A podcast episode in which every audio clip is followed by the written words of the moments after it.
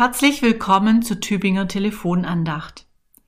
Gedenkt nicht an das Frühere und achtet nicht auf das Vorige. Ist die heutige Losung aus dem Buch des Propheten Jesaja, Kapitel 43, etwa eine Aufforderung zum Vergessen?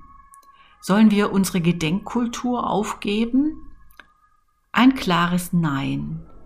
Unser Gedenken zum Beispiel an die Gräueltaten vom 9. November 1938 ist notwendig, damit sich die Vergangenheit nicht wiederholt.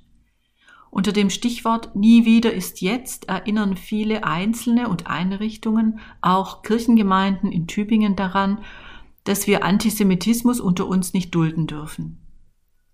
Was meint aber dann die heutige Losung Gedenkt nicht an das Frühere und achtet nicht auf das Vorige? Vergessen werden soll, was den Blick auf Neues verstellt, was nur Kräfte bindet, statt zu stärken, was das Leben jetzt mindert, statt es zu befördern, was lähmt und den Ausblick auf Neues verstellt. Der Auftrag zum Vergessen soll verhindern, dass die Vergangenheit in die Gegenwart und sogar in die Zukunft hinein fortgesetzt wird.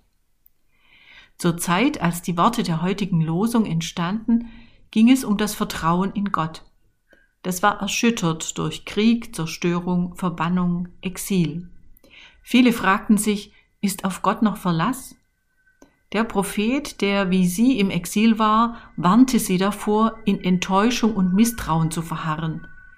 Ihr verpasst doch sonst, dass Gott euch auf ganz neue Weise begegnet.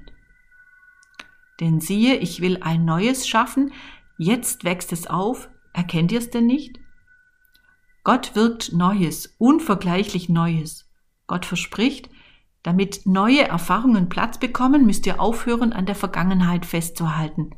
Lasst euch ein auf das, was jetzt entsteht, was jetzt aufblüht und wächst. Halten Sie also Augen und Ohren offen. Sie werden schon Neues entdecken, auch heute.